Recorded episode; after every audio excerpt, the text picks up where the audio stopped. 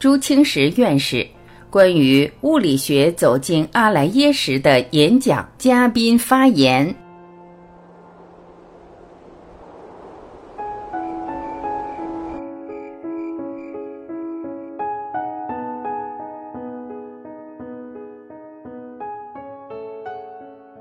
王志远，刚才听了朱先生的讲座，我觉得很新颖。我们基本上都是从哲学理论自身的系统来看的。我觉得他把现代科研的成果联系起来很有意思。但是我有一个想法，我就觉得，第一，用这么短的时间来了解唯识论是一个非常困难的事，因为除了像法师他们有专门的课程，光唯识论。可能有的是需要一年两年，甚至于更长的时间进行深入的研究。它是一个很完整的思想体系。当年玄奘到印度去取经，实际上很重要的一个部分就是他在法相唯识方面的全面的理解。这样一个很完整的理论，今天要拿出其中的一个片段把它解释清楚，这很难。而更重要的是要理解它，就更难。因为你不了解全面的理论，光听朱老师讲这一段的时候，就前不着村后不着店。比如说金鱼缸的理论，巧妙地说明了唯识论的某一个观点和片段。就像当年贤守国师给武则天讲课，他是用了这么一个比喻，但是任何比喻都是裹脚的，你千万别拿这个比喻没完没了的钻。比如说全息摄影。这个宇宙谁在摄影？激光哪儿来的？软片在哪儿呢？这就是缘木求鱼了。它就是一个比喻，就是让我们理解它里面的一个观点而已。所以，我觉得朱先生能把这两个例证拿出来印证唯识论理论的片段就很不容易了。因此，我也觉得，如果大家对这个有兴趣，对整个唯识论要有一个更深入的了解。其实唯识在历史上来说是由玄奘法师在唐代创立的，专门研究唯识法相的学问。从宗教的传承来说，后来说是断了，但其实没有断。中国各个佛教的派别里面，实际上都在继承着对唯识法相的研究。这个研究无论是刊物也好，无论是成果也好，它是法门之一。是取得对佛法、对究竟认识的一个途径，因为认识到佛法究竟的有很多途径，有的从禅宗，有的从其他的渠道，但是里面分析最严密的是唯识论。唯识论为什么在近一百年，从近代佛教的复兴之路，一直到后来的人掀起了整个社会对唯识论的研究，就是因为在西方面前，人家说我们中国人没有理论。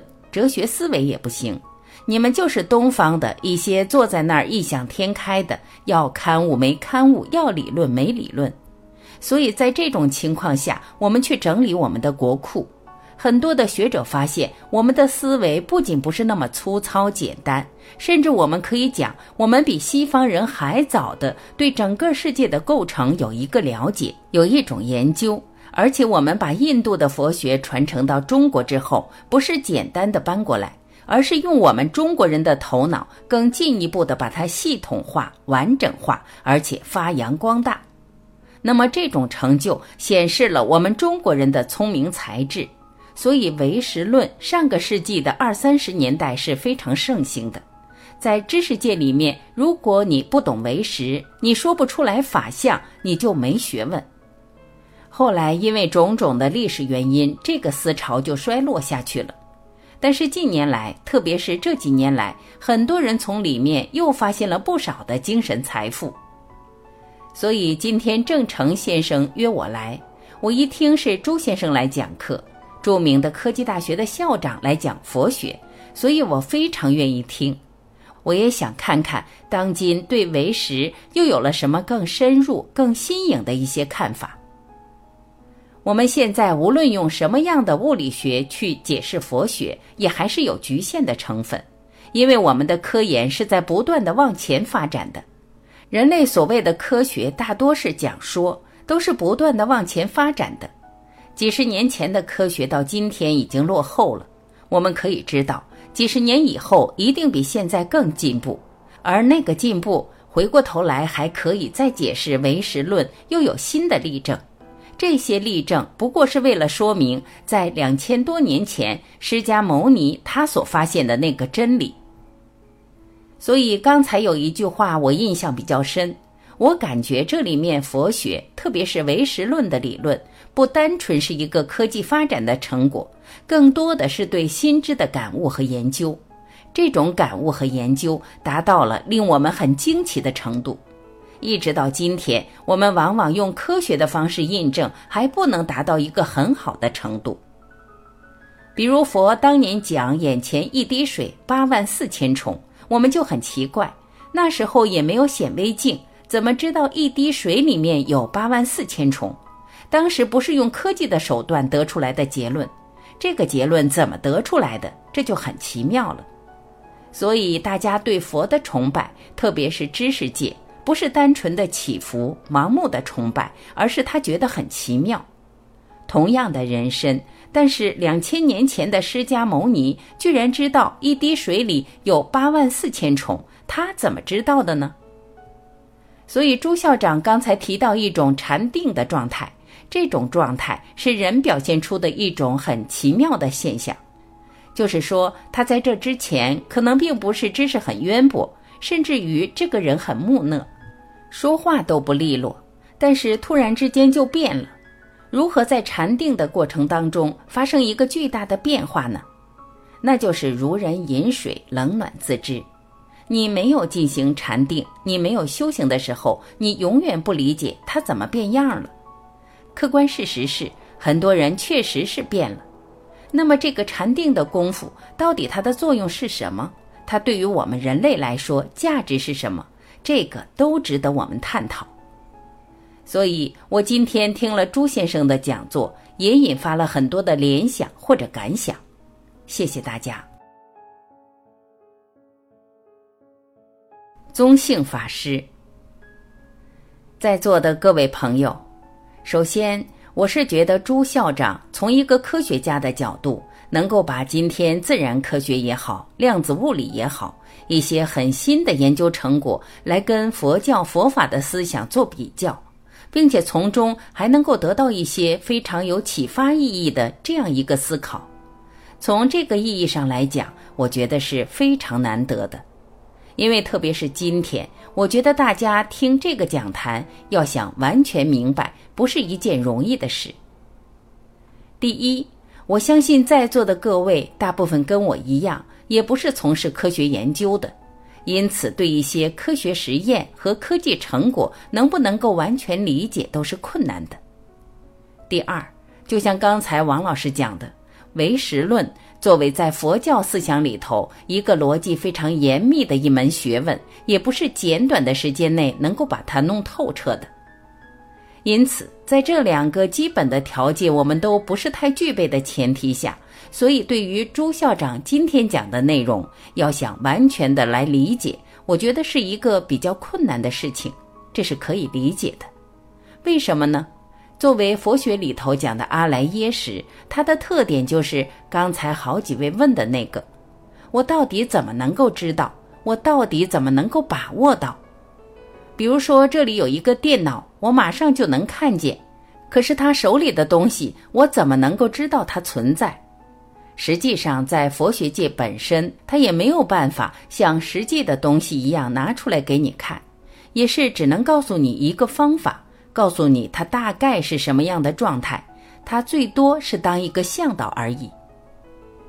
阿赖耶识本身的状态，第一个特点不可知。刚才朱校长在回答各位提问时已经说到了，这个知。不是我们现在用实验、用逻辑推理就能够知道的，唯一的途径就是修正。你只能用修正的功夫摆脱这些以后，才能直面它。因此，佛教里常常讲，你真正最后要达到那个状态，那个状态是什么状态？言语道断这些东西，用语言、逻辑推理、用我们的思维是绝对达不到的。所以刚才朱校长一直在反复的强调，最后那个状态作为本体的那个状态，它是超越时空的，没有体量的。用我们今天的话讲，就是阿莱耶识用修正经验，只是告诉你一个状态，而并不能拿出来给你看。朱校长的讲座让我想到两点：第一，我们要对科学本着实事求是的态度，不要觉得科学就能把所有问题解决完，科学还有它的局限性。我觉得这个是很难得的。如果这句话由我们在场的每一位人来讲都没有分量，可是从朱校长嘴里讲出来，我相信社会上其他人虽然不能达到完全相信，起码他也要认真思考一下。怎么这样一个科学家还要讲科学的局限性呢？所以这个是很难得的。第二点，虽然我们不能马上认识到阿莱耶是什么状态，但是从朱校长讲的内容里面，起码告诉我们一个信息，就是通过现代科学的研究手段，可以让我们认识到。就是我们这个现实的客观世界以外，一定还有一个东西在支撑我们这个世界的存在。我觉得有了这个认识，就是大大的进步，就是在我们以往观念里头的一个突破，起码让我们可以重新去思考人生、生命、宇宙这些问题就够了。至于最后怎么能够真正的去走进阿赖耶，怎么去实证阿赖耶，唯一的办法。刚才朱校长其实已经反复谈到了，只有修正，只有禅定，你才能真正去接近它。其他的，哪怕释迦牟尼告诉你的，包括今天朱校长跟你讲的，都是一些方法而已。因此，我是觉得从这个意义上讲，朱校长今天这一个讲座虽然简短，内容确实涵盖的很大。用我自身的理解。恐怕穷尽一生的精力都不一定完全办到。按佛学的角度来讲，恐怕你生生世世的智慧才能最终达到存在的那么一个本体的东西。其实，哪怕叫本体，都是一个暂时的命名而已。另外一点，我想再谈一点，大家理解起来很困难，是什么原因呢？我过去在佛学院跟他们讲这个课的时候，可以把唯识论这个识本身，特别是梵文和藏文的出现，对识字本身的理解就是阿莱耶。阿莱耶在印度就是梵文的话，识字是一个后缀词，加在不同的地方是有不同的概念的。我一直把识讲成八种，今天朱校长只是讲了一个，前面还有七个。因为这个词在汉语结构里，笔法是这么写，念也是这么念，所以理解起来很困难。但是这个“时”在加在阿莱耶识后面，含义是不一样的；加在其他地方又是不一样的。这两个词区别在什么地方？藏文里很明显，我后来解读一下，哲学里面有两个词，一个叫本体，一个叫认识论。放在前面的七个识字是认识论上的识，就是我们普通人讲的，包括跟你的知识有关，跟你能不能够辨识这些东西的存在，这个是认识论层面的。另外一个是本体论层面的，就是阿赖耶，后面的那个识字是本体意义上的。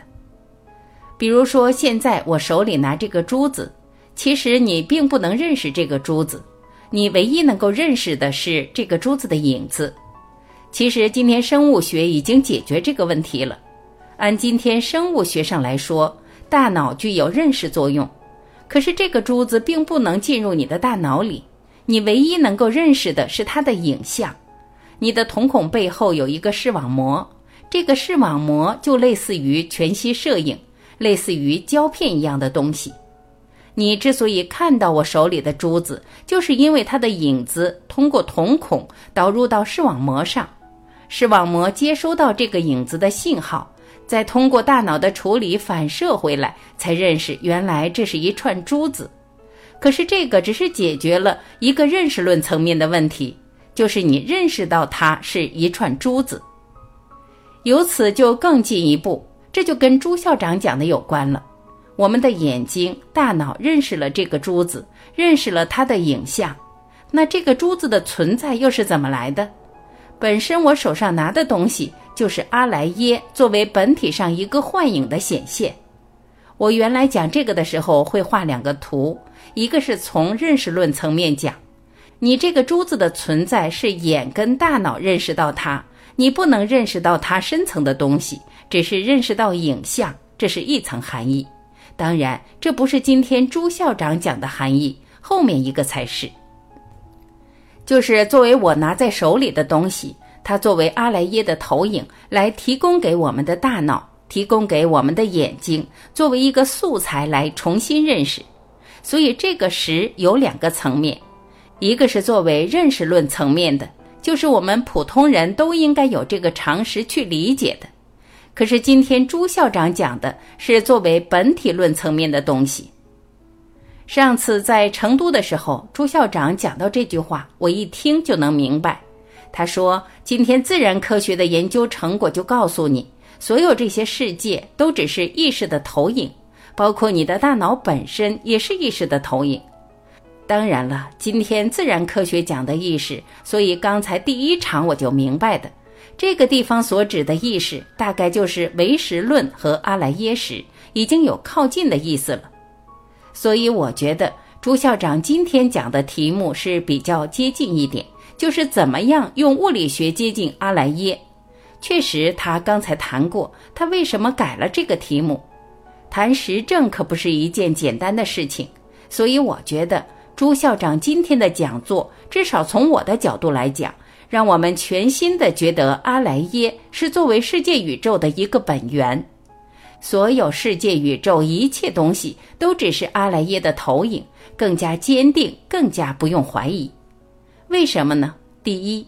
因为今天这个授课人是科学家，大家都相信科学家说的，科学家已经在往这个方面靠，就没有任何东西让我们怀疑他讲的没有道理。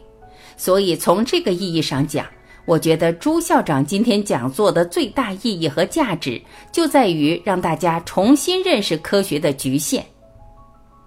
第二。让大家怎么样去更好的认识到，除了平常看见我们外部的物质世界以外，这个物质世界背后的东西。